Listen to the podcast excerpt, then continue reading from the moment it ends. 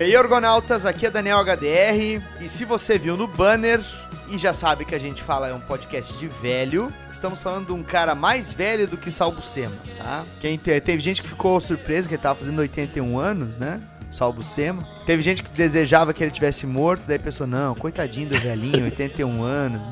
Então, eu duvido que alguém queira esse, esse sujeito que a gente vai falar hoje morto, tá? Até porque ele, ele é sem dúvida um dos legados da Marvel Comics na Era de Prata, um dos responsáveis pelas artes de licenciamento, que logicamente a Marvel não paga um puto pros seus autores, né? As artes de licenciamento que você vê em camisetas, não todas, né? Mas a maioria do que era feito ali no período dos anos 70 e início dos 80. Nós vamos falar hoje no ArgCast sobre o Romitão, certo? O John Romita Sr. Aquele cara que fazia. O Magaren vai lembrar do que eu vou falar agora, quando eu falei isso lá no, no Tweepcast. Ele fazia a Mary Jane gostosa pra caralho. Fazia a Gwen Stacy gostosa pra caralho. Fazia a Tia May gostosa pra caralho. Ele fazia todas as mulheres lindas e maravilhosas, cara. E foi um dos principais artistas do Homem-Aranha nesse período. Contamos aqui então com Rogério de Souverza. Oi. É lamentável. Uma mãe foi presa no Paraná e o programa Alborguete está mostrando com exclusividade Vamos falar do homem. Ele foi o cúmplice da morte da Gwen Stacy também.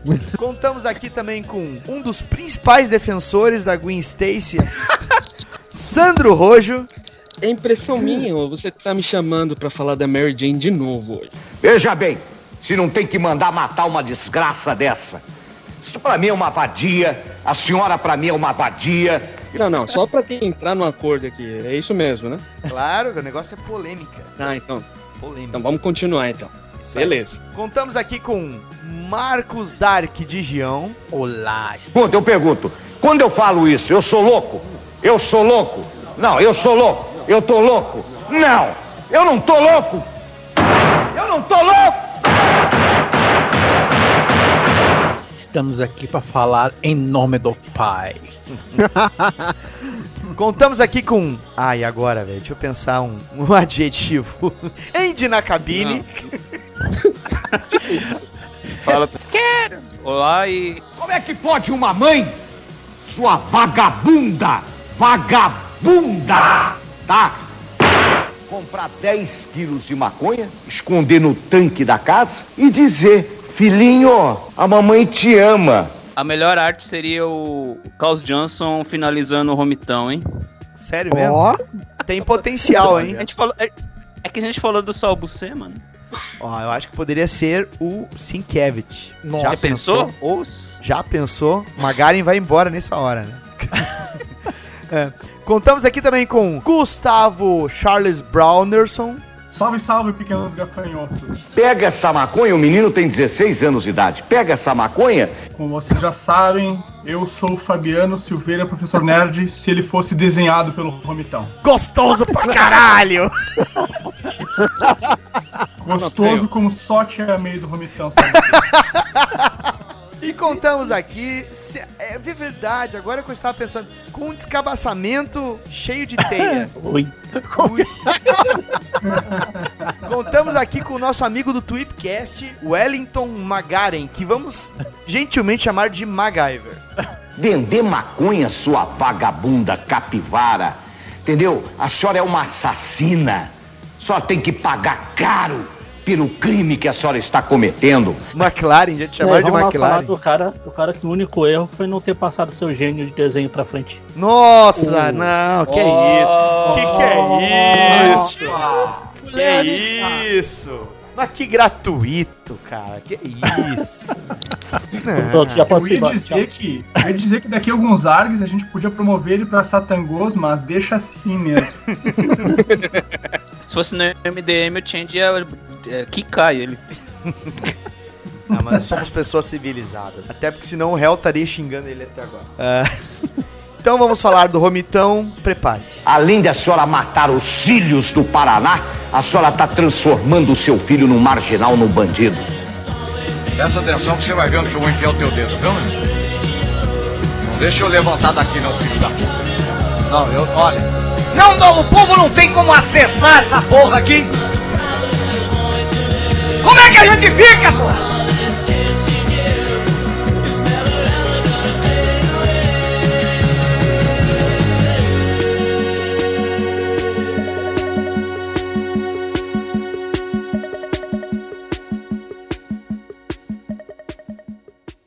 Pessoal, vamos contextualizar, como de costume, né? Lembrar que o John Romita Sr., ele, ele surgiu ali no iniciozinho dos anos 30, e quando... ah, não, minto, minto. Ele se, é, ele se surgiu como autor no final do- do- dos anos 40, mas ele é uma criança nascida na década de 30. Ele pegou aqueles quadrinhos do, do início da Era de Ouro, mas ele era jovem mancebo, enquanto caras como Stan Lee e o Jack Kirby já estavam trabalhando na, na indústria. O Jack Kirby mais velho do que o, o Stan Lee, mas a parada do Romitão era justamente ilustração publicitária e tiras.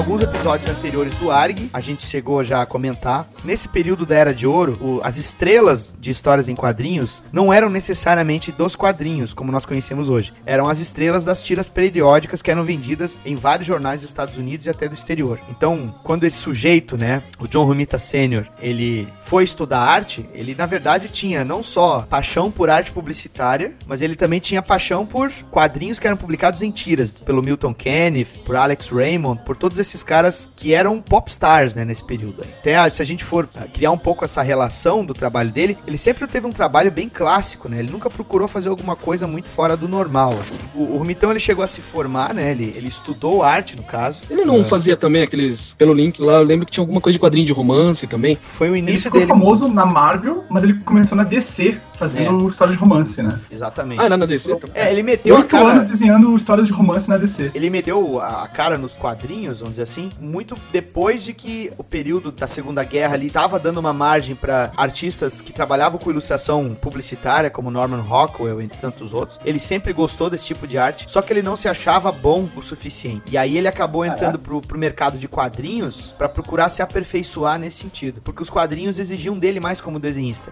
Ele tinha que desenhar de tudo, conforme o, o que o roteiro pedisse. né? E aí foi quando Ai. foi o lembrado aqui dos quadrinhos de romance. né? Por isso assim, que muitas histórias, principalmente do Homem-Aranha, que nessa época ele. O Homem-Aranha tava fazendo faculdade, não me engano, é, que ele assumiu os desenhos. Magaren, tu que é o, o sommelier É. de, de Ele era- saiu, da, ele saiu do colégio na, 30, e- na 33, ele se matricula na faculdade. O- Ele, e o Romitão entra na 39, mais ou menos nessa fase, né? Porque aparece a Gwen, depois você vai ver a Mary Jane mais pra frente. Mas, bom, vamos voltar um pouquinho pra trás, assim. Tá, ele tava fazendo quadrinhos de romance. Aí como é que ele chegou na Marvel até lá, até aí? Ele começa, primeiro ele vai pro exército, né? Isso. Onde A ele guerra fica na fazendo, Coreia. ele não vai pra, é, ele não vai pra Coreia, ele também não tinha ido pra Alemanha, ele fica estacionado na Nova York e ele podia às vezes sair do forte e andar por Manhattan, né? E um dos lugares que ele foi uma vez pedir emprego enquanto, tá, enquanto ainda tava no exército foi na Marvel. E isso ele já tinha tido algum contato quando a Marvel se chamava Atlas Comics e antes a National, né? E depois aí ele começou a pedir um pouco de trabalho na Marvel, que ele sabia que também não ia ficar pra sempre no, no exército. E depois disso que ele começa a trabalhar com quadrinhos, né? Ele conhecia o Stan Lee já desde essa época, nos anos 40 e 50, mas só depois que ele, ele vem a desenhar como, como artista regular do- da Marvel. Ele trabalhou depois na DC, foram oito anos fazendo aquelas histórias de romance. Com isso, ele meio que encheu o saco, ele não queria mais desenhar, ele tinha se aposentado de desenho, né? Ele só queria ser arte finalista, porque ele disse que estava cansado de fazer aquele tipo de trabalho. Muita coisa nunca era publicada, porque os editores só pediam para ter material caso pudesse eh, eles precisavam em algum momento. E muita coisa veio a ser publicada depois que ele já tinha saído da DC e começado na Marvel. né? É, eu cheguei a ler também que antes dele entrar na Marvel, ele tava estudando seriamente ficar dentro de alguma agência de propaganda trabalhando com, com ilustração publicitária, né? Sim, pagava, pagava melhor, bem, né? inclusive. É, É. pagava muito bem. E aí na Marvel ele começa como arte finalista do Jack Kirby em Demolidor. Ele vai da do número apenas. 12 Apenas. é, apenas isso. São, É, o primeiro, ele- trabalho, o primeiro trabalho dele foi numa. Ele fez arte final de uma capa do- dos Vingadores que o Jack Kirby tinha feito. E foi de Depois- propósito ele trabalhar com. Depois, depois ele vai assumir os, o Demolidor mesmo por algum tempo. Até ele É, o, pode. o- o teste dele foi, né? Uma revista, uma história de duas partes do Demolidor, não foi? Sim, sim. O teste É, dele- que aparece o Aranha. assim. Isso, É, mas tu na é. sabia que a, o Stanley sabia que o, o Dítico ia se trancar no quarto dele lá, não saiu mais. E, É, e- isso aí ele comentou até em entrevista que quando ele pegou o título do Demolidor e depois ele foi pro Homem-Aranha, ele titubeou muito em aceitar, mas ele foi porque, além dele estar recebendo pelo trabalho em si, ele achou que ia ser temporário, né? Tanto que a, a- a pessoa, ela, o leitor assíduo do Aranha nesse período, ele nota o quanto ele procurou deixar o desenho dele com algum likeness do traço do Steve Ditko, nas capas Isso. e na arte interna, sabe? Ele só foi botar o estilo Sim. dele mesmo depois, né? Quando ele teve a certeza de que não ia voltar, né? O Ditko. É, ele achava que isso ia durar em torno de duas ou três edições, porque afinal de contas o Steve Ditko tinha largado nada menos que o segundo título que, com o maior número de vendas da Marvel, né? Ele, depois de uns de seis meses fazendo o quadrinho, ele percebeu que ele não ia mais sair, que o Steve Ditko não ia voltar, e aí ele começa a imprimir o próprio estilo dele no- nos quadrinhos do Aranha, né? Ele começou no Homem-Aranha em- na edição número 39 de agosto de 66 e foi, né? E o Stan Lee tinha pedido pra ele desenhar, porque ele não queria desenhar, ele queria só fazer o Só fazer arte arte final, mas foi, né? E aí, depois dessas seis meses que ele viu que o Steve Ditko não ia voltar, ele mandou ver. E o primeiro inker dele, né? O primeiro arte finalista dele era o Mike Exposito, que assinava como Mike DeMel, porque ele também trabalhava na DC e não queria que ninguém ficasse sabendo, né? É, os caras. Ah, Depois fica você aí criticando o Mike Deodato, Luke Ross. Tá vendo? ó? Não, não, inclusive ele, ele, ele mesmo não assinava como John Romita, né? Ele era o Johnny, né? na- na- nessa época ainda. Ele usava o, o diminutivo, é?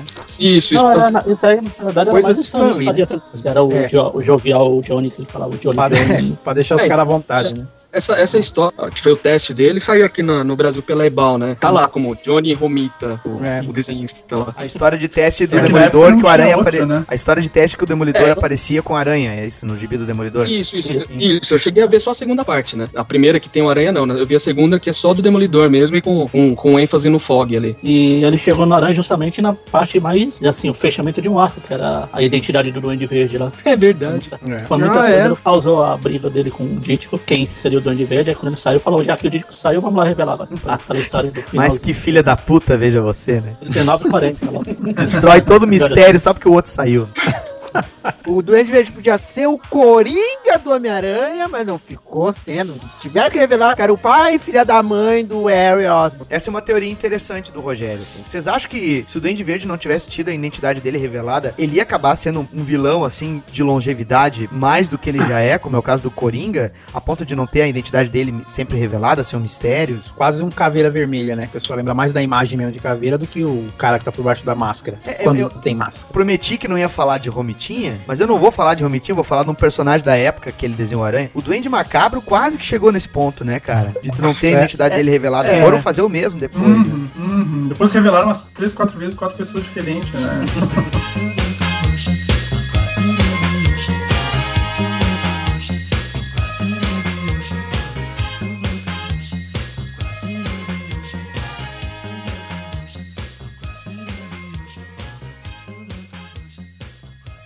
Mas, ó, a gente tava falando dessa questão do Romita começar a trabalhar com a aranha. Lendo as informações a respeito dele, é, uma das coisas que ficou muito perceptível por causa dessa passagem dele nos títulos de romance da DC Comics, como ele precisava trabalhar mulheres com, tipo, com shapes, né? Formatos diferentes de rosto. Claro que o cabelo ajudava muito também, dava bastante diferença de uma pra outra. Mas, assim, isso ele levou pro desenho do Homem-Aranha a, a ponto dele ficar meio que na noia de ter que fazer sempre a Gwen Stacy e a Mary Jane competirem até nos seus visuais, assim.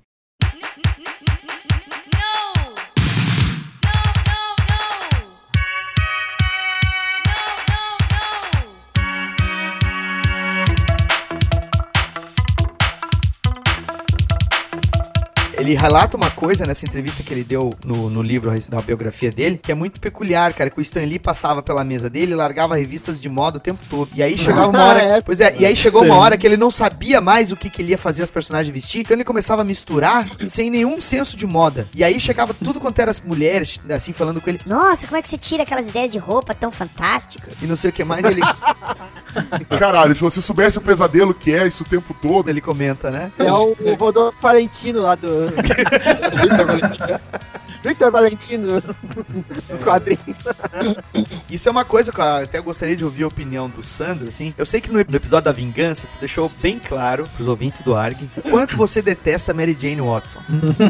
Agora, eu gostaria que tu, já que estamos falando de um episódio em que a gente tem um autor que desenhou as duas igualmente maravilhosas, por que você dá preferência pra Gwen Stacy e despreza Mary Jane Watson? É o que foi feito depois com a personagem? É, é porque ela simplesmente entrou pra competir com a Gwen Stacy? Afinal de contas, na sua punheta, você pensava em quem? Te amei. As fotos com a Marisa Tomei aí. É, né, velho? Era tia Mil, né? Tira mil. tá, mas ô Sandro, sério, fala aí. Não, então, é que como, eu- como eu lia sempre assim, eu sentia que a Mary Jane tava lá sempre é, fazendo aquele joguinho, tipo, ó, Olha, eu tô aqui. Olha, não tô mais. Olha, Harry, eu gosto de você. Mas não gosto mais, porque agora eu gosto do Peter. Então isso daí me irritava quando eu era pequeno, sabe? Então eu perdia a vontade de ficar vendo. Toda vez que via ela, assim, eh, me dava uma raiva, cara.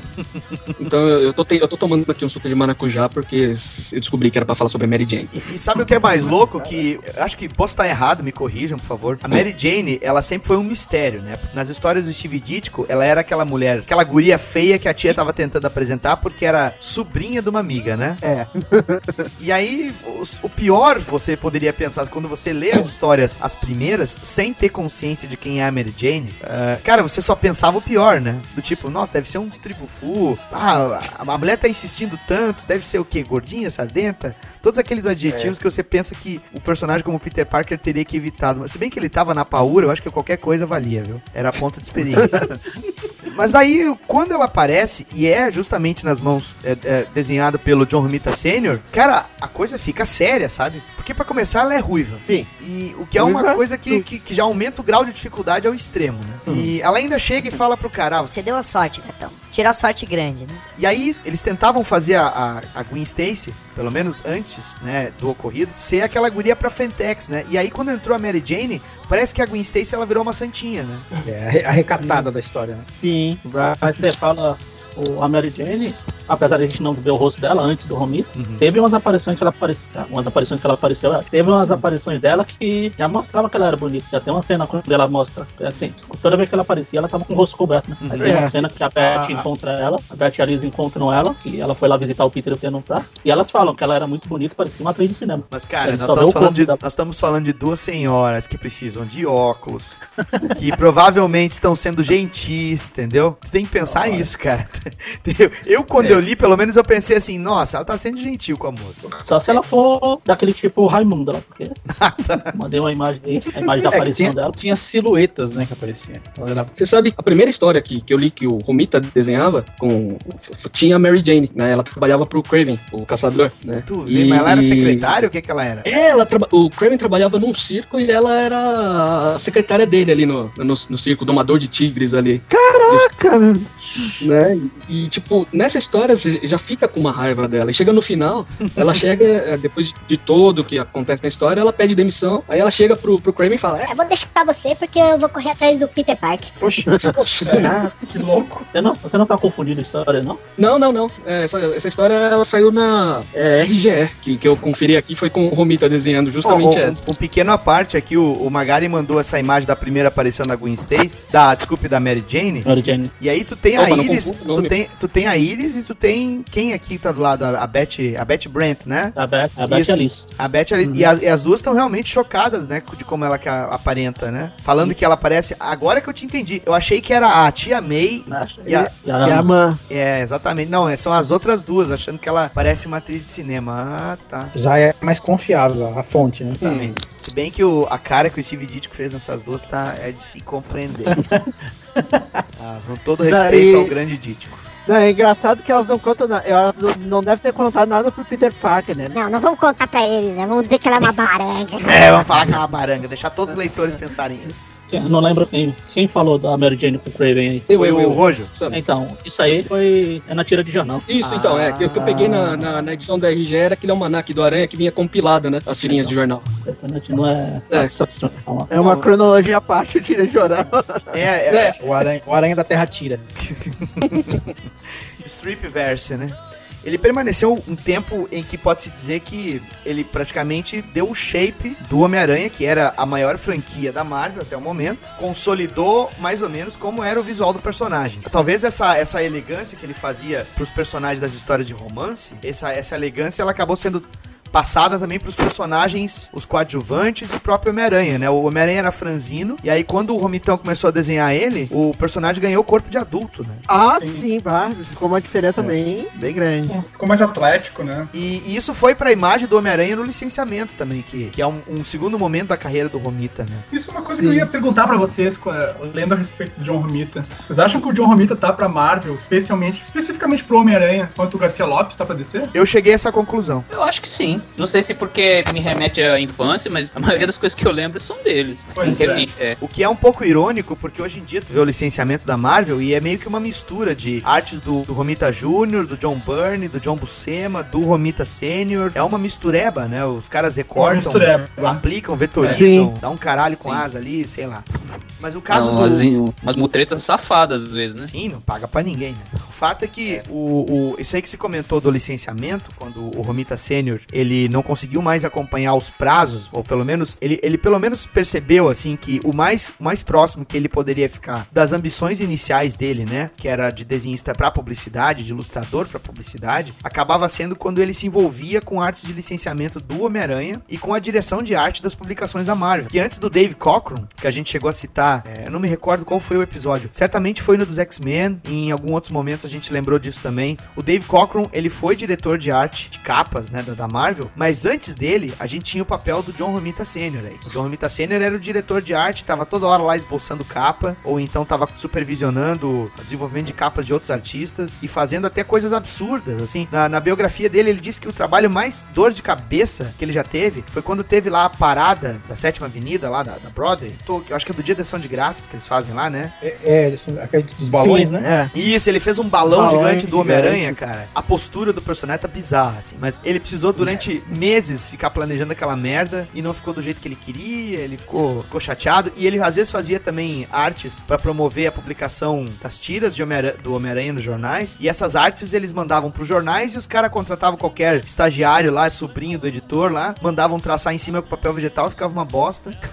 e aí os caras simplesmente deturpavam a arte dele pra determinadas coisas. Eu acho que a maioria de nós deve ter comprado item de decoração de aniversário, brinquedo, tudo com cartela desenhada pelo Romito. Cara, eu tenho uma história de hoje mesmo. Eu, eu tava no shopping, entrei numa loja de brinquedo pra dar uma olhada, né? Porque, né? Super-heróis onde a gente encontra. E tinha uma, uma- aquelas caixas organizadoras de, acho que é MDF, que vem uma arte e eles têm uns cantos feitos de couro, assim. Sim. E a caixa mais legal de toda a loja era a arte do John Romita pro Homem-Aranha. Era fantástico, espetacular. A arte que tinha na caixa. E uma coisa que tu tá falando a respeito do- desses organizadores, essas coisas, essa atual febre de licenciamento da Marvel pra itens decorativos do lar, esse tipo de coisa, eu citei a respeito da- das misturas, né? Eles pegarem vários outros artistas e tentarem montar painéis gigantes. Mas é impressionante como, principalmente naquele início da década de 70, final dos anos 60, esse, esse estilo de acabamento nas figuras dos heróis da Marvel lembrava muito a mão do Romita, né? Uhum. Definitivamente. É, O Romita, Romita marcou Sim. essa época toda da Marvel. Até, até quando a gente pegava alguma coisa que tivesse o traço do Kirby, quando o Joe Sinot, por exemplo, botava a arte final, né? Dava um quê de John Romita ali também, né? Ficou meio que implícito, assim, Sim. né? Qualquer imagem que você via, você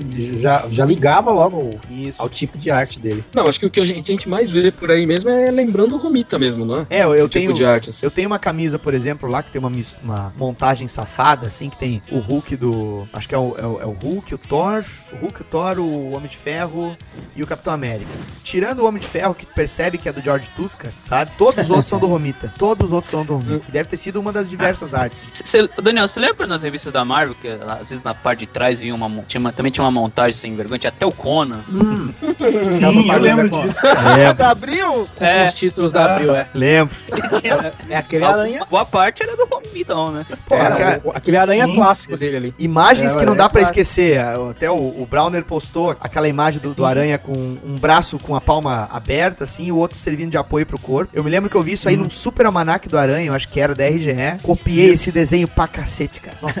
Não, e, foi, Desenho- e- e deve ter sido capa do Homem-Aranha número 1 da Abril, né? É, exatamente. Foi, foi. É, Tem razão. Esse desenho aí é campeão de transferível pra camiseta, aquele que passava o ferro em cima, sabe? Pra É, grudar né? na camiseta. É. É, a isso daí. Ah, Sabe, agora que eu- a gente conversando isso aí, cara, eu nunca tive uma festa temática de, de quadrinhos, a não ser há dois anos atrás, que a minha mulher deu uma festa surpresa pra mim. Mas lembrando mais pra trás, quando eu tinha uns 8, 9 anos, eu tive uma festa temática do Homem-Aranha, que os pratos de aniversário, os pratos pra, pra, pra botar fatia de bolo, tudo, os copos, era, os guardanapos, era tudo ilustração do Romita, cara. Era, e era o mesmo desenho, eles só repetiam, né? Isso, isso é muito foda, cara. Isso, esse comparativo que tu fez, ô, ô, Gustavo, eu acho muito pertinente, sabe? Quando a gente pensa que é, a arte de licenciamento dele, ele era o único cara que fazia isso, né? O licenciamento da Marvel, ele só ficou com a estética mais mista somente nos dias de hoje, que tu tá explorando isso ao extremo, né? Mas quando a gente lembra, nesse período da era de, de bronze, tu tinha um único artista, né? E que assim como a DC fez com o, o- o Garcia Lopes, eles usavam muito o Romitão.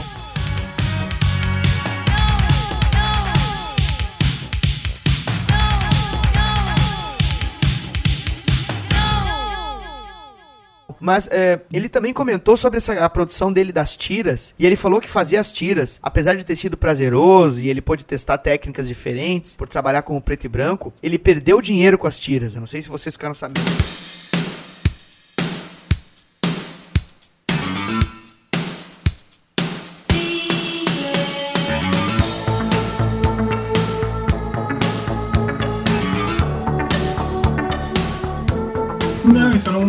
Não, não não. Não. Ele comentou que como eh, as tiras eram distribuídas pelo Syndicate e consequentemente ele, ele ganhava pouco por tira, ele não recebia os royalties de republicação, porque iam direto pra Marvel. Merda. É, porque Oh, geralmente quando tu droga. cria uma tira de quadrinhos lá nos Estados Unidos e ela é licenciada para outros jornais, tu ganha pela publicação a principal e qualquer outra republicação tu recebe royalties, né? E ele não recebia. Ele foi ele- ele ainda foi da geração que não pôde usufruir disso. Ô, Daniel, Hum. e a gente tá falando de 25 anos de tiro, não é isso? Exatamente. Caramba. Caralho. É É, muita isso- grana. Mas assim, ó, cara, eu também penso que isso faz um pouco refletir o papel dele junto à companhia Marvel Comics, né? Ele sempre teve uma postura muito ah, solícita junto à editora, sabe? Ele não chegou a quebrar caneco, inclusive ele comenta na biografia dele que quando o Kirby foi pra DC, Kirby ligou pra ele, convidando ele pra ir junto, que ele ia coordenar vários títulos e que ele queria que um dos títulos ele, o Kirby escrevesse e o Romita desenhasse. E o Romita chegou e falou: "Olha, eu tô numa situação estável aqui na Marvel, espero que tu entenda, não vou cair fora, eu te desejo toda a sorte do mundo, etc e tal, né? E ficou por isso. Vocês acham, por exemplo, que se o Romita tivesse ido junto com o Kirby pra DC, o quarto mundo teria perdurado por mais tempo ou não? Quem sabe? O que, que vocês acham? Não. Será? eu acho Não, que não. Eu outra acho que não. vibe, né? Talvez se ele tivesse ido, não teria sido o John Romita que a gente conhece, né? Talvez Eu ele não ia com essa- tanto com essa- ele marcou. É, eu fico com essa impressão, assim, que, que acho que não, não ia conseguir ter o que ele tem indo pra DC. Ô, Daniel, o- a DC desse período ela engessava muito o artista? A DC, ela era muito conhecida por ter um. Como é que eles dizem? Agora tá me fugindo a palavra, mas eles costumavam ter um- uma diretriz de visual pros personagens, né? Aquele período ali em que tu tá falando do final dos anos 70, dá pra se dizer começo dos 80, aquela estética que lembrava muito New Adams, Jim Aparo, eh, ela Ah, foi muito sim, forte na sim. DC. O Garcia Sim, Lopes. principalmente também. assim, Hum. principalmente assim que na época o Kirby, quando ele entrou na DC, ele tava fazendo a revista do Jimmy Olsen, né? E Isso. não deixava ele fazer os desenhos da, do rosto Eles mudavam o rosto do super pra ficar parecido com É. O Rogério falou tudo, cara. O, o Rogério falou tudo. É. A Filmation tinha uma animação do Superman em que o, o, o likeness de todos os personagens, até eu tenho que me corrigir aqui, não era só do Superman. Tinha de vários heróis da Liga da Justiça, tinha da Turma Titã. O likeness dos personagens lembrava muito o desenho do Kurt Swan. E o Kirby pegou Sim. justamente isso aí. Agora falando dessa maneira, lembrando do Kurt Swan, cara, eu sou fã do Kirby, certo? Eu adoro o trabalho dele e sei que o Quarto Mundo não seria a mesma coisa sem o traço dele. Mas eu acho que o John Romita Sr., no estágio em que ele tava, ele era um dos caras que tava mais próximo do Kurt Swan. Sim, cara, eu acho É. até, até melhor, assim. Acho que até ele desenharia o super-homem com mais liberdade. Até desenharia o super-homem, até. Porque o super-homem tem os problemas sociais, assim, ele tem convivência. Pô, ele ia mostrar a história dele com a Lois Lane, com a Lana Lang, com o Jimmy Elas iam ficar né, tudo né? gostosa pra caralho. Gostosa pra caralho. É, é, tudo isso aí. Até a vovó Bondade. Jesus! A média, a média de véia gostosa, então, é uma por saga, é isso, então? Mas agora, voltando a, a lembrar do papel do Romita Sênior na, na Marvel, ah, a gente também tava tendo mais ou menos que uma transformação nesse período em que ele tava como diretor de arte, né? Porque tu tava tendo já uma terceira geração de artistas que cresceram lendo aqueles quadrinhos do início da Marvel, que é uma coisa que o John Romita Sênior já não se enquadrava, que o John Romita Sênior ele já era um profissional, ele não era uma criança que tava lendo ali os heróis Quarteto Fantástico, Vingadores o- e etc. Esses caras, eles trouxeram uma bagagem estética pro desenho deles. Eu até diria que não conseguiu enraizar tanto no, no que a gente conhece hoje como arte de licenciamento da Marvel, porque o John Romita era um gran fodão, cara. Eu acho que essa estética meio vintage, né? Ela tá sendo revisitada agora porque tudo que foi feito na Marvel no período ali do Grim and Grit pra trás é considerado vintage, né? Eu diria até que coisa dos anos 90. Tu tem aí Homem-Aranha do, do Mark Bagley aí, do, do McFarlane sendo usado em arte de licenciamento. Pra eles é vintage Caraca. Mas assim, Putz, eu já vi material de festa com Bagley. É, tempo passa, por isso que tá. É, É, a gente percebe que, que essa visão que ele deu pros personagens, que era sempre muito fácil de se reproduzir, fosse em vetor, né? Porque a arte do Romita sempre foi uma arte pesada, feita com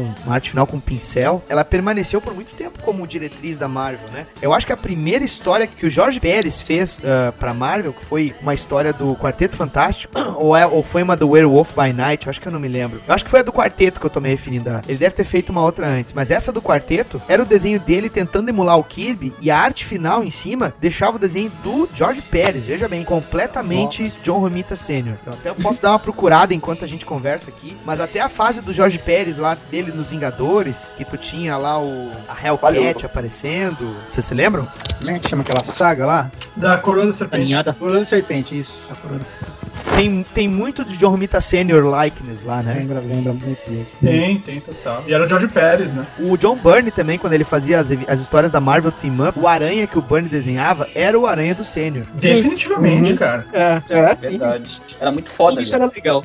Era o Aranha Corpulento. Você não acha esse Homem-Aranha do novo agora que surgiu muito parecido com o do John Romita aí? O tá falando do cinema? É do cinema, o atual, É assim. o Tanto gurizinho. que a primeira aparição dele, o pessoal fez muita montagem, comparando com o John Romita, o traço do John Romita, o, Ah, os olhos, né? os olhos. Sim, a máscara. tá? É, Ele definiu uma diretriz estética que antes do o Steve Ditko fazia o olho do personagem aumentar, diminuir, e na fase que o Sim, Romita sim. entrou, ele manteve isso padrão, né? Sim, é, mano. Quer dizer, girou, girou, girou e voltou pro Romita, né, agora. É. E dá-lhe mais licenciamento.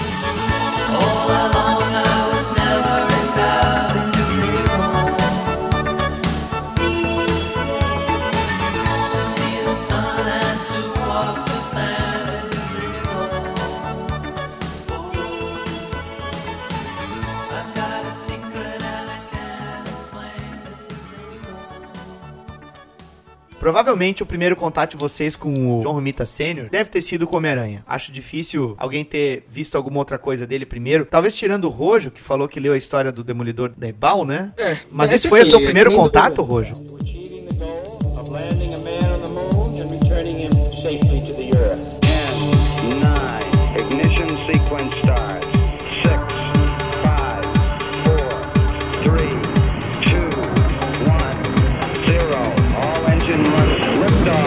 We have a liftoff. 32 minutes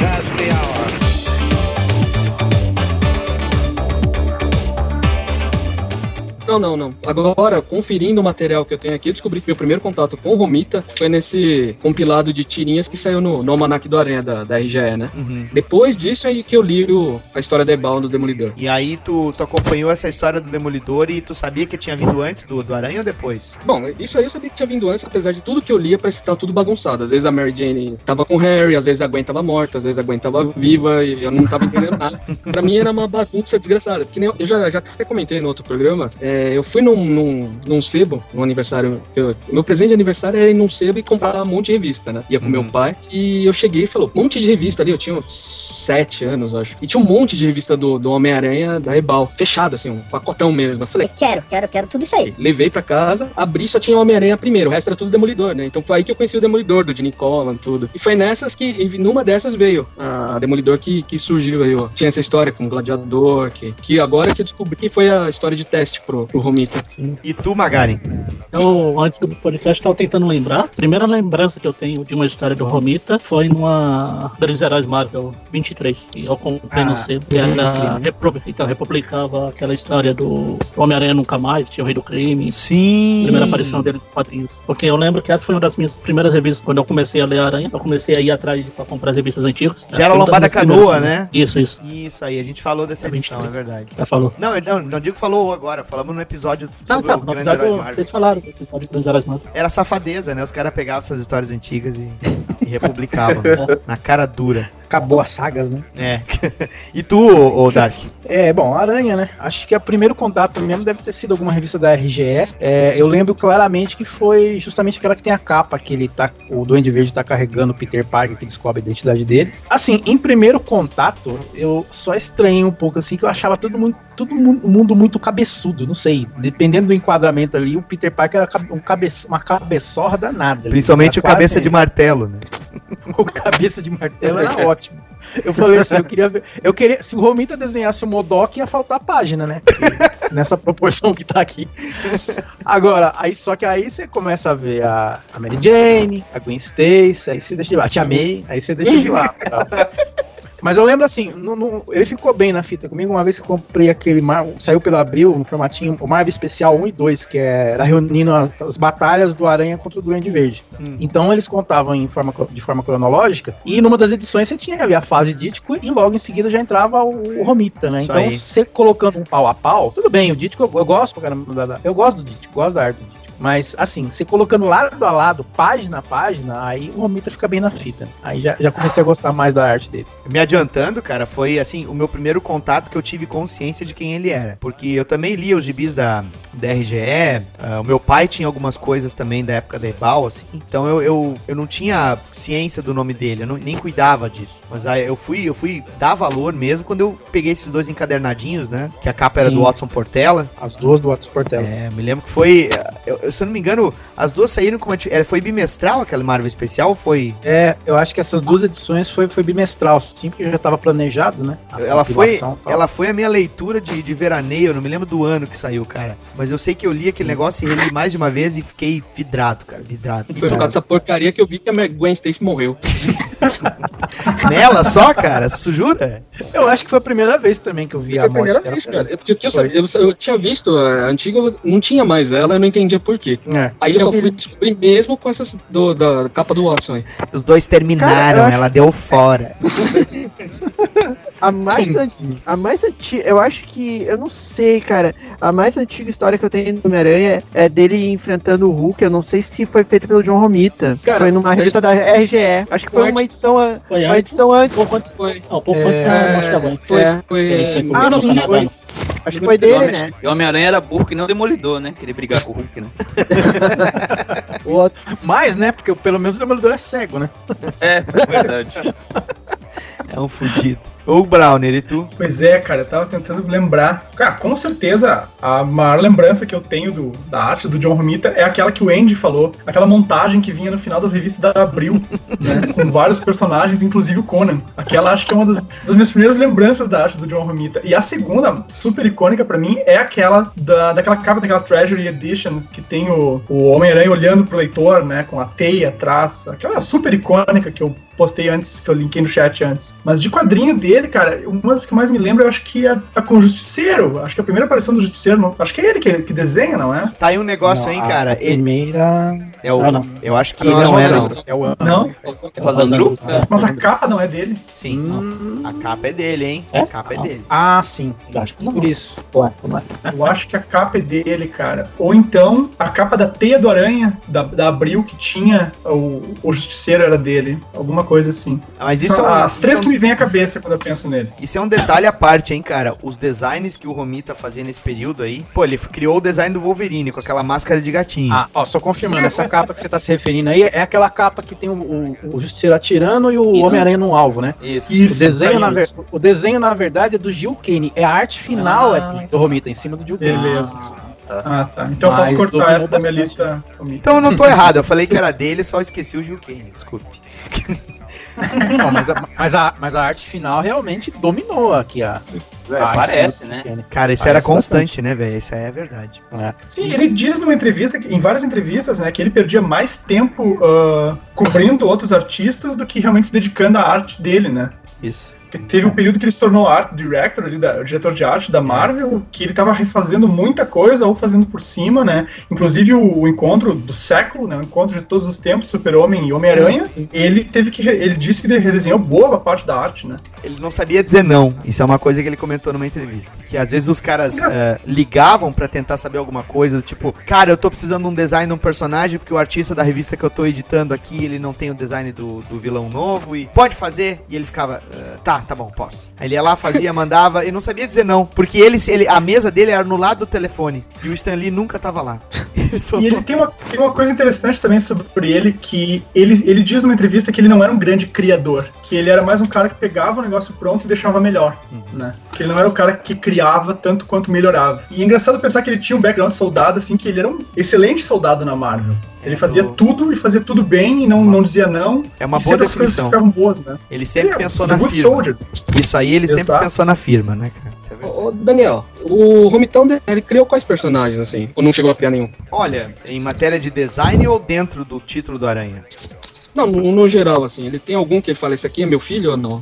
Olha, eu, eu acredito que a maioria dos vilões do Aranha, que surgiram no período que ele foi artista, ele teve parcela criativa. Ele tinha comentado É, o ele- Rei do Crime, inclusive, também. Rei do Crime, na edição 50 do Homem-Aranha, né? Que ele dizia que o Stan Lee chegava pra ele e fazia o seguinte. Olha, vai aparecer um personagem chamado Rei do Crime. Faz o design do personagem. E diz que o Stan Lee nunca dizia pra ele, ah, vai ter que refazer, não tem nada a ver. Não, tipo, tu fez assim, então vai ser assim. E foi a mesma coisa pro, pro Shocker, foi a mesma coisa pro. Qual é o outro personagem aqui? Rhino. Pro Rhino, né? Eram todos os personagens que ele fez todo o design do personagem. O, o cabeça de martelo é design dele. Ah, o cabeça de martelo. Ca- Capitão ah, falando do Stacy. cabeção dele. O design do Justiceiro também, cara. Ele ficou. Também, do ele, ele comentou também que ele acabou adotando as, as botas brancas, né? Mas depois ele, hoje em dia, ele para pra pensar, ele acha a ideia idiota, né? Que ele comenta os- um cara a respeito que faz o que o Justiceiro faz, usar luvas brancas e botas brancas.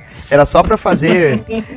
era só pra fazer. Era só pra fazer joguete gráfico com a caveira no peito. É. Ou um vilão que é dele também é o Rino. Hum, hum, é muito bom. A própria Mary Jane, né? A própria Ah, Mary falou em É, vilão, falou em vilão, e o, o Sandro ainda diz muito bom e tu diz fala, a Mary Jane.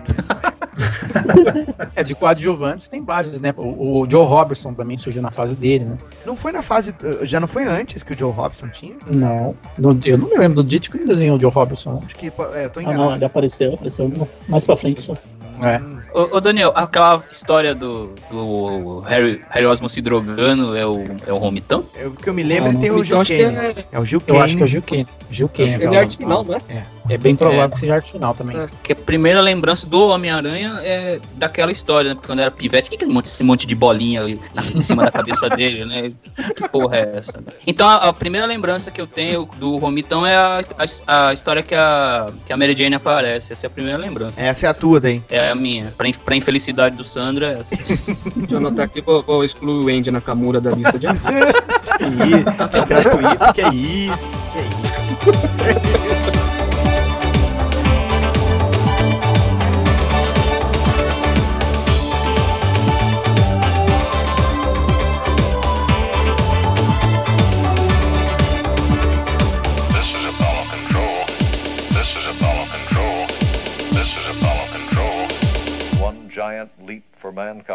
Vocês acham que hoje em dia, ah, com a estética visual, assim, de traço que o John Romita Sr. colocava, o modo de acabamento das figuras, dos painéis, dos, até do tipo físico dos personagens, tem alguém que hoje em dia vocês conseguem ver um pouco ali da influência do John Romita é, no traço? Pode ser Marvel, pode ser DC, pode ser independente. Se vocês têm a o hábito de ler hoje em dia algum autor, tem alguma coisa que vocês veem de Romita, assim, autores contemporâneos?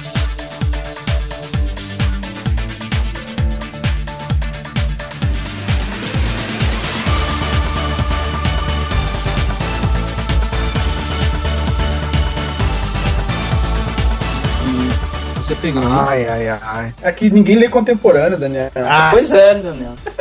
Não, não, não tão contemporâneo, mas eu sempre, assim, o Ron Friends, é Hum. claro, ele é muito calcado no Kirby, né? Mas tem horas ali que eu vejo ele que ele é meio que um amálgama com, com o Romitão, viu? Em, algum, em alguns quadros. Não sei. Pra mim, me passa a Steve impressão. Hood é, Steve Hood é muito, ele é muito, ele é- já é veterano, né, o Steve Hood. Não, mas eu, É. eu, não- eu- eu quis dizer contemporâneo são caras que começaram na indústria depois dele. Tô me expressando mal. É, eu ia, eu ia falar o Steve Rude, assim. É, ele tem- desse- as mulheres É. dele. Lembra bastante, realmente. A Rosendru total, né, cara? Eu colocaria nessa É. lista, eu, vocês podem achar que eu tô, tô vendo minhoca em concreto, se for pensar assim. Eu, sei, eu vejo às vezes o Michael Allred, tem determinadas coisas que o Allred resolve que me lembra bastante o Romita. O- Não sei se é por causa da Puxa. arte final, É. a arte final Que é muito pincel, carregada, né? que é bem carregada, Ah. eu, eu vejo um pouco disso ali também. Sim, sim, é. Também tem. Também é que ele é meio.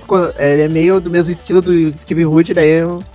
Eu fico vendo. Porque o traço do Romita, se a gente for olhar no contexto geral, ele, ele é muito fácil de se transpor pra animação, né? Sim, muito fácil. Tanto que o. a- acho que o desenho. Acho que o segundo série de desenho do Homem-Aranha que teve lá nos anos 80, assim, tu vê que o Homem-Aranha é meio parecido com o traço do John Romita Sr. O Homem-Aranha do seriado lá, não era o Homem-Aranha do Romita também, com aquele cabelão lá?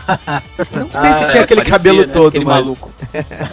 Mas o formato do rosto, lembrava um. É, então, era, era bem baseado nele mesmo. Sim. Cara, vocês, o que, que vocês acham do Bruce Timm?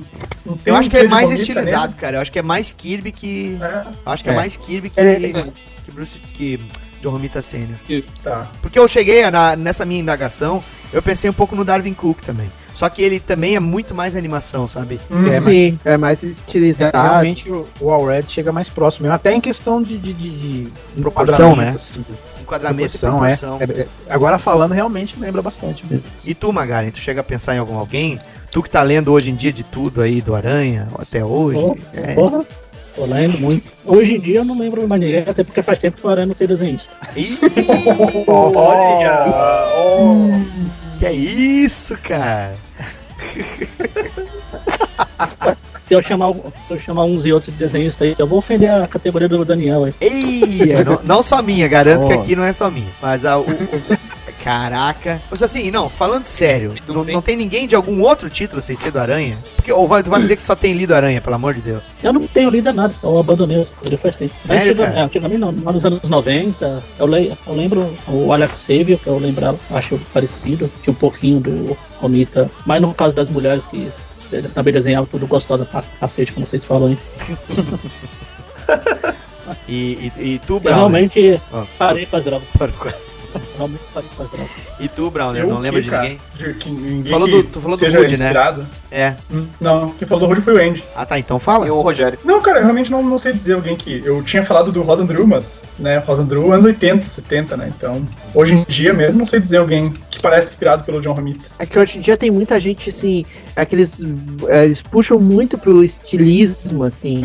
Né? Ou realismo, ou est- muito estilizado, ou muito, ou muito realista, assim. É, ele ficava no meio termo, realmente- ele ficava no meio termo bem interessante, né? Porque olhando as, as cenas dele, e esse recado eu, eu mando pros alunos do- dos cursos do Dynamo, olhando a composição das cenas dele, que tu tinha muitos planos de visão e é, não tinha medo de usar a perspectiva, como muita gente tem medo, sabe? É, não, tem que falar a verdade, é, é sério. É, você conseguia perceber que o, modo dele representar as cenas era bem complexo, mas as figuras dele eram muito básicas na, na parte de construção, sabe, de shape. O rosto das personagens dele, por exemplo, é, tem gente, por, como a gente falou do, do Buscema brincando aqui no início, né? Que a gente fez o ArgCast sobre o Sal Buscema. Tem gente que não gosta de quando o Sal Buscema fazia personagens masculinos ou femininos com a boca aberta e tu tinha o preenchimento completamente branco, né? Da, da arcada dentária. E, o, e, e muitas vezes o, o Romitão resolvia assim também, né? A boca Sim. sorrindo das personagens com os Sim. lábios é, separados ali pelo, por uma camada branca que podia ser os dentes. Né? Então, mas acho que era um estilo de desenho que ficava agradável, que a gente perdoava, entendeu? Do- eu não perdoo o Salbucema por uma coisa dessa, por exemplo. Ai, ai, Ai, ai, ai. demorou, demorou.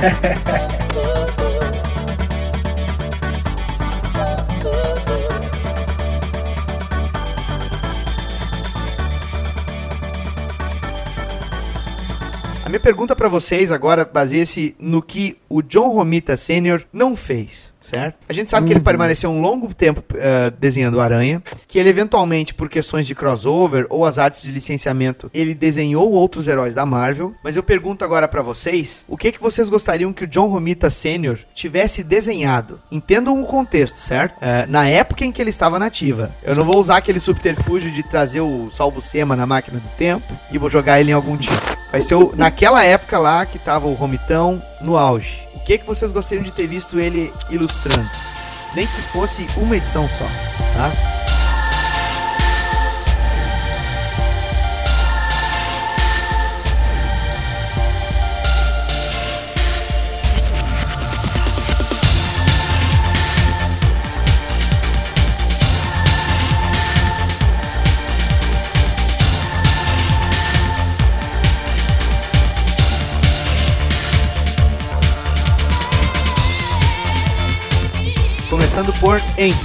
Batman?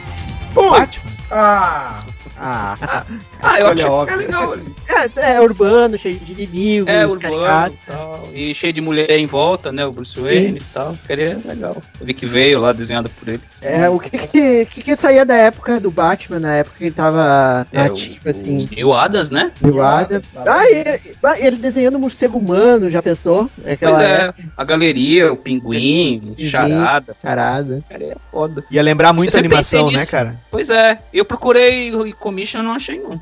Tu, Rogério. Ah, olha, eu já falei antes, eu acharia interessante ver ele desenhando Super-Homem, cara. Super-Man ia ser Ah, legal. não. Sério, cara, acabou, eu não vou responder. Porra, seria foda pra caralho, né? Puta merda. Cara, desenhando Super-Homem ia ser muito legal, cara. O traço é ideal, assim, bah, fazer o paquete ideal, fazer o, a, a- os inimigos dele muito ideal. É, se a gente for relacionar com a época, eu tinha comentado antes aqui da, da ida do Kirby pra, pra DC, né? E ter, ele ter convidado o Romitão. Tinha esse período aí do projeto Cadmus com o Guardião. Cara, eu penso no Guardião, daí eu lembro de uma história que teve do Superman que apareceu o Guardião, desenhado pelo Steve Hood. E a gente acabou de fazer um paralelo. Eu não consigo deixar de imaginar um personagem como o Guardião no traço do. né? Então eu acho que a escolha, a escolha é muito boa mesmo, cara. Não, é, não seria a minha escolha, mas eu digo, o cara faz a relação muito fácil, né? Do traço com a época. Sim. E tu, Magari? Não sei, eu não leio muito DC, então eu não sei citar algum personagem lá. Marvel, eu acho que ele trabalhou por tudo. Tava pensando em Vingadores, só que aí eu lembrei que ele fez Vingadores também. Acho que foi o quê? Foi Acho que eu vou puxar pro meu lado, que eu sempre puxo lá. Queria ver ele desenhando uma história do, do Pato Donald ou do Tio Patins. Jura? Uh, não, porra, porra. que legal. É, isso é interessante. Eu É. não sei se ele sabe desenhar estilizado, assim, de. de, de mas ia ser bem interessante. Tava bem procurando, não tem nenhuma, tipo, que ele tenha feito só pra comiche, alguma coisa. Nesse período aí que a gente tá falando, o que que tava acontecendo com os personagens nessa época? Pra poder até imaginar. Não tava tendo alguma al- alguma fase Bom, que a- tu tivesse um personagem com perfil detetivesco ou o quê? É um Mickey, talvez, seria melhor, né, se ele fizesse. Eu tô Tinha falando da uma. parte, da parte boa da Disney. Aham. O Mickey nos anos 50 ele teve aquelas histórias mais detetive, né? É. Que Foram publicadas pela Abril agora, num dos encadernados da Disney. Sim, e também tinha umas histórias do Mickey que ele contracenava com personagens reais, né? E Ah, sim, um contra- tinha um contrato, ovos, assim, que ele era da. não, uma polícia Ah, da internacional. polícia. Polícia Internacional. Né? E isso caberia ao. um- ia ser ideal pro traço do, do Romitão aí. E tu, Dark? Ah, já até imaginei aqui uma. Ele indo pra descer, fazendo uma minissérie pequenininha, tipo essas minisséries de, du- de três partes, duas não, três partes. Levando até um colega pra escrever, Hum. Gary Conway, pra escrever uma minissérie do Paul Kirk, o Caçador.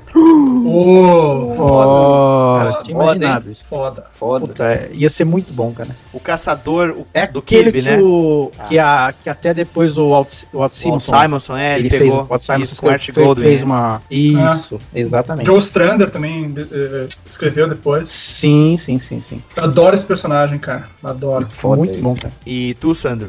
É, eu tava pensando aqui, a maioria já falou o que eu ia falar. Eu, eu pensei, eu, eu- eu pensei na Sonja, só que a Sonja, todo mundo desenha ela com a cara da Mary Jane, então eu vou ficar na minha.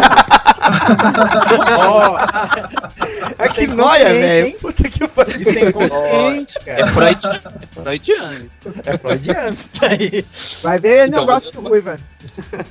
Não gosto da Mary Jane, né, na verdade.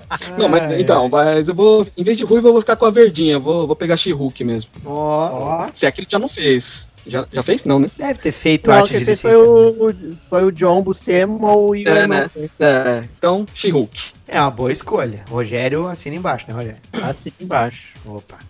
Mas assim, eu, eu, eu falando por mim agora, eu acho que ruiva por ruiva, naquela época lá, os X-Men estavam meio parados, né? Porque teve a fase do New Adams e aí o título foi cancelado, E aí ficou por isso mesmo. Eu gostaria de ter visto ele nos X-Men. Sério, cara, eu- Ah. eu, não tenho mais resposta. Eu vou desligar, não tenho mais o que falar nesse podcast. Mas que merda, cara. Fala Estelar, é Estelar. Ô Daniel, mas tipo a fase do Cochran, assim? Cara, o Cochran era um cara que tinha muito ali também de, de John Sênior, né? De, de John Romita Sênior ali no acabamento do desenho dele. Eu, eu, eu, diria- eu pegaria até um pouco antes da fase do Giant Size X-Men 1 ali. Tu tendo a Polaris, o Destrutor, o Cíclope, o Fero, o Anjo, sabe? E a Jean Grey. A própria fase do New Adams, então. né? É, logo após, né? Porque É. aquilo é O interrompido. intervalo. É, o intervalo. O, o Raiden Years lá que o, que o Bernie fez, só que no traço do Romitão. E eu acho que ficaria bem interessante. E por favor, Gustavo, não fica bravo comigo. Fala então, cara, não fazia ideia. Não, vocês já escolheram todas as, as minhas escolhas. Não, cara, tem Não, muita não. coisa que saiu nesse período aí, ó. Eu nem vou falar porque, porque ter, eu posso dar sugestão. Vai, estraga mais um pouco. O Estelar, arqueiro, Estelar. arqueiro, arqueiro, fala arqueiro verde. Não, não, eu vou, eu vou quebrar a quarta parede. Eu acabei de descobrir que o Brian Michael Bendis, ele nasceu em 67. Ai, ai, ai. O Brian Michael Bendis nasceu em 67. O John Romita podia ter ido lá e, e ma- matado ele e evitado. Nossa! Isso é um ódio pessoal pra cada, é, é pra cada pessoa, né? É uma coisa incrível. O, o Bendis é a Mary Jane do Brown, né? Cada ruiva- uma ruiva ruiva sem cabelo. né? Cada um vê a beleza onde tá, né? Que eu sou contigo. Então, Caraca. em vez de ficar desenhando alguma coisa legal, tipo Batman, X-Men, né, a Disney, o Superman, não iria lá ir no hospital e matava o Brian Michael Bendis. Meu Deus, Acabava. Brown, que isso, Brown? que gratuito. Até o caçador vocês falaram, cara. Vocês pegaram todos os heróis. Acabou. Não, sério, ele podia ter desenhado o Capitão Átomo e tirado o Steve- Steve Ditko mais uma vez do. Nossa, aí já era pessoal, né? Maldade. É. Maldade. Não, eu tô brincando, eu realmente não sei quem ele poderia desenhar agora. Talvez a Liga da Justiça, né? Com os Nuclear. personagens legais que você já. Pô, nuclear seria uma boa, hein? É, mas o Pô, nuclear já não é anos Mais uma 70? escolha ótima do Rogério. O nuclear não é anos 70 já? Finalzinho. É, anos 70. Se eu não me engano, é finalzinho. Finalzinho dos anos 70.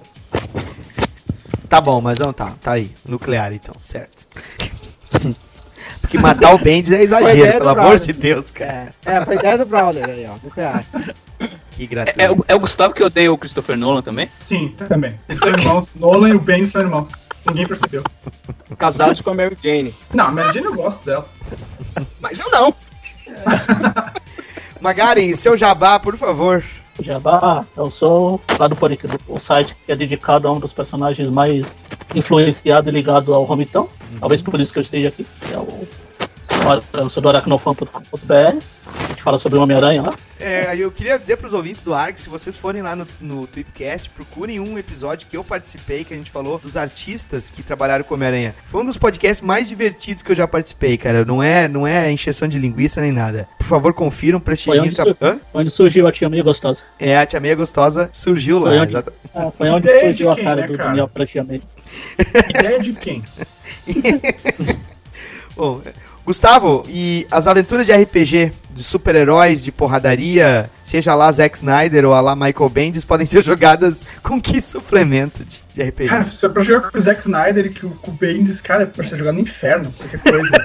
Não, mas se você Não. quer jogar RPG de qualidade, né, com um grupo de artistas sério, autores profissionais, procure Tormenta RPG em Mega City, e é isso que você tem que jogar, não tem nada de Brian Michael Bendis, nem de Zack Snyder, nem Christopher Nolan. Tô Vai vendo um- até. Tô vendo, tô, tô, tô vendo logo, logo chega um, um fã do Bendis escrevendo pro Browner assim: escreve a ficha de personagem do Powers. Escrever. Escrever em sangue no- dentro de um pentagrama. O fã do Bendis pode até escrever. Vai levar umas três ou quatro cartas pra isso. E o Rojo, qual o canal, qual o canal do Pornhub que a gente pode ver os teus vídeos? Rojo, tu continua atualizando o Gibisaurus, O teu quadrinho Cara, autoral tá sem internet. disponível. Teu quadrinho autoral tá disponível por onde? O meu, quadrinho tá no Facebook, na página O Maior Herói do Mundo. Tá lá ainda, tô atualizando ele ainda. Vai começar a segunda temporada lá pra junho só agora. E o Gibisaurus ainda tá lá, mas eu não tô atualizando porque eu tô com um probleminha, né? Só tô com internet no celular. Agora tá cada vez piorando a situação aqui do tio. Então, mas quem quiser ainda tem bastante coisa lá no gibisaurus.wordpress.com. Não, eu não tenho domínio. Eu não tenho domínio nem do meu dinheiro, eu não tenho domínio de um site, né? Andy, o teu livro já tá disponível pra venda? Não, já vai demorar um pouco, Daniel. Mais do que o episódio? Eu tive uma ideia, vou vou colocar uma ruiva nessa história, gostei de tanto. Olha aí, olha aí. Marcos Dark, aonde as pessoas podem achar quadrinhos de John Romita Sênior? Na sala de, do Sênior, na sala de perigo. Tem uma A sala do do nervosa. É, la sala de la sala del perico. Então, no, no- na loja Sala de Perigo, vocês encontram lá umas teias do aranha nervosa lá com arte do, do Sênior também. Inclusive tem do Brian Michael Bendis também. Tem também. Pô, tem, tem uma Ultimate lá com o desenho do Sênior. Curiosidade, hein? Olha Tá lá aí. E, e só mais um sub-jabá, agora, é, eu diria que é filho do, do Sala de Perigo, mas na verdade é o pai. Retornou, pra quem já conhecia e pra quem vai conhecer agora, retornou o blog Amago, tá? Ó, com, postagens novas, com postagens novas do diário de Steve Rogers sendo atualizadas. Olha só, tu voltou a ler o Capitão América então. Sim, vai atualizar até a época atual. Até, até, até as últimas edições. Ah, mas tu, tu É o tinha parado. Tu, Mas não demorou. eu- parei assim, acho que a última postagem que tava lá referia-se a uma história de 2013, então não tem muita coisa pra, É pra- pra frente, não. Parabéns. Em relação, porque eu sigo muito a, a cronologia aqui do Brasil, então, assim, é, é só pra deixar atualizado mesmo. Sabe que isso tem a ver com algum um- livro que eu. Que eu Tem a ver, sim, com algum livro, exatamente, com planejamento, porque assim, justamente porque o Diário de Steve Rogers faltam poucas postagens e tem mais de, set- tem mais de 770 artigos lá do Steve Rogers, tá? Assim que for atualizado, vai começar um segundo que vai fazer parte de alguma coisa no futuro. Olha aí. Tudo é planejado, entendeu? Olha é igual aí. o Stan Lee, é igual o Stan Lee colocando John Romita pra desenhar o Demolidor sem saber que ele vai ficar 50 anos desenhando Homem de Aranha. É tudo planejado, tudo parte da conspiração. Ô, Marcão, essa fase que você tá escrevendo é o Remender que tá escrevendo? É o Remender. Que nomezinho, hein, cara? E Rogério de Souza. Ah, tá. Pessoal, vão lá no blog Debverso, site debverso.com.br, Debverso História de Debiloides, né?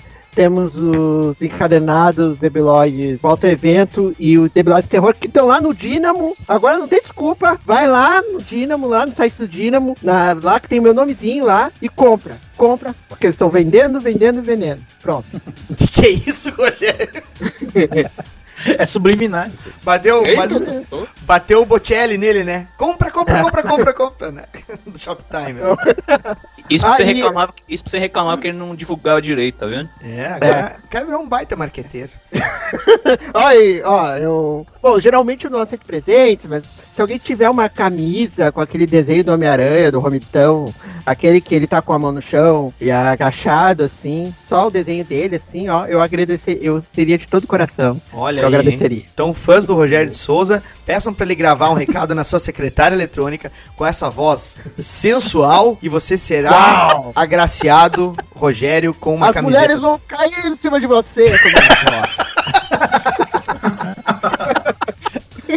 Muitas ruivas.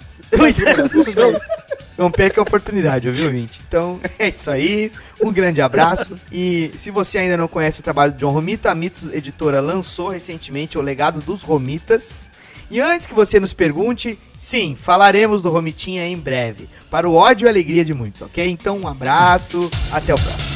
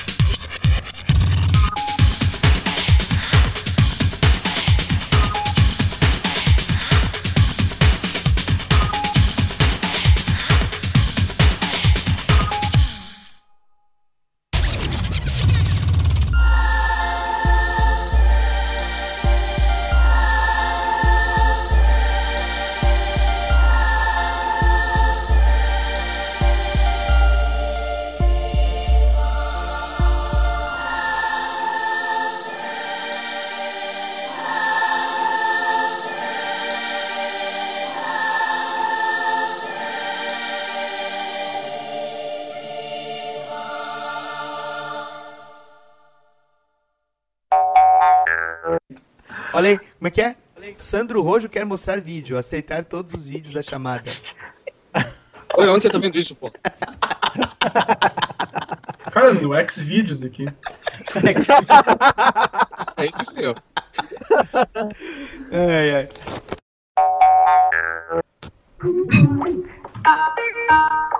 Aí, galera. Cara, tô ouvindo o toque de alguém chamando. o- Foi a versão acústica sendo- do Skype. É que você nunca acordou comigo. É, graças a Deus. Opa. Graças Opa. a Deus. cada, um tem, o- cada um tem o catena que merece. Isso tem nome, sabia? por isso. Chama-se usar o profile do Skype pra ver putaria. Aí deu pau no teu login. Pior que não. Pior Sei. que não. Eu, eu conheço um rapadura açucarada que foi engolido por um buraco negro assim. Ô, seu Eudes, hein? O, Fabiano em Argcast da Marvel, particip, tive aonde participar com ele num do Capitão América. Eu Ele não acredito que falava agora nada. só daqui a, só, é, acredito que só daqui a 80 anos agora ele vai participar do da Marvel. Foda, cara, é Ó, foda. pra vocês terem uma ideia, eu, eu não- até agora, é, sem ser esse último que você mandou, eu não participei em nenhum que ele já participou. E é que eu participo já tem tempo, hein? Ah, minto. É que tem um, sim. Tem um do começo do ano. Nossa, tem um do começo de 2015 Nossa, cara. Nossa. que ele participa. Não é o do. Nem lembro mais. Eu sei que o Wagner tá também, se eu não me engano. É, o Wagner tá aparecendo, sim, é verdade. É verdade. Já é falecido também. Falecido. o falecido Wagner. In, me, Coitado. in memoriam. Coitado, tá lá estudando. É, meu. Eita. Tu não, tu não ouviu no, no último episódio aí do Redes Sociais de Merdas que o William, o William falou que tinha um ex-membro do podcast que jogava Tibia e postava no Fotolog todas as fases que ele passava? Ah, é. Ah, é. Mas, mas, mas eu vou falar que eu concordei muita coisa com o Caruso ali, viu? Ah, tá, dá pra ele então. Ai, ai, ai. Ai, ai. Algum de vocês chegou a ler ah, o lançamento da Mitos Editora, do legado do Romitão lá, dos Romitas? Não, descobri que ele tá vivo ainda agora, pelo link que você mandou. Eu... Tá, tá vivo. 87 Tá vivo, aninhos, pô. 87 aninhos. Não, é que Faz eu muito tava... tempo que eu não vejo material dele. Não, ele se aposentou. Tá, se aposentou de vez. Ah, tá. Não, Ele não Não quer mais saber. Encheu o saco. Ele fez uma arte lá pro Superman, não fez? Do 952? Sim, Um- recente. Fez uma uma- capa, é. Com É. certeza não ganhou pouco. Certamente ganhou Ah, bastante. Com certeza foi muito melhor que qualquer outra capa ali também, foda-se. e é engraçado que a gente tá ficando bom, né? Porque a gente tá errando pouco agora, você reparou? Então a gente Ah. tem que avisar pro convidado. A gente já tá acostumado com isso. Não, não, não, eu tô, eu tô falando isso porque a última vez que eu lembro foi o Rogério que falou abacaxi. Foi, mas, mas aí o Rogério falou do violador, né? Que ele deu pro sobrinho. É, é. Isso, deu um violador pro sobrinho. E o sobrinho destruiu ele. Esse acabou, esse acabou. Eu lembro disso. Com o violador. Andy Nakame... Não. Andy Nakamine... Não. é, Na cabine não, na cabine. é, cabine. Na cabine, não. Então vamos falar do Romitão. Prepare-se. Romitão, né? Parece que tá falando do Ricardão, essas coisas bizarras. Ia ficar... Porque aquela semana foi a semana do escárnio, né? Porque saiu a ARG e depois saiu o MDM do Marvel Não Tem Clássicos, né? O Caruso... Ah, Caruso seu. E, ah, como é que é? Indignadinho, como disse o Fabiano. Coitado, eu tenho que chamar o Caruso num pra ele poder frisar como Se Tormenta né? do, do McFarlane é um clássico. né? Ele frisou isso. Pô, mas aquela, aquela hora ele mereceu ser zoado, né? nem, o- Ô, Magaren, nem o Catena, defe- nem, o- nem o Catena defendeu aquela hora. ô Magaren, o que, que você acha do Tormenta? É um clássico da Marvel? É uma tormenta. É uma tormenta. O nome diz tudo, né? Tá, então vamos lá. Vamos Não, o pro. nome fez tanto sentido. Pois é, né, cara? Dor de cabeça, acho que Ô, era Daniel. melhor. Ah. Mas tu gosta do Bendis? Gosta do quê? Do Bendis? Que susto, cara. Tu gosta do Bendis. Ó, não precisa ativar a câmera também, né, Sandro? O cara vai dizer, tu gosta do Bendis, daí ele ativa a câmera. Isso é sacanagem. Olha o meu Bendis aqui, ó. Ah!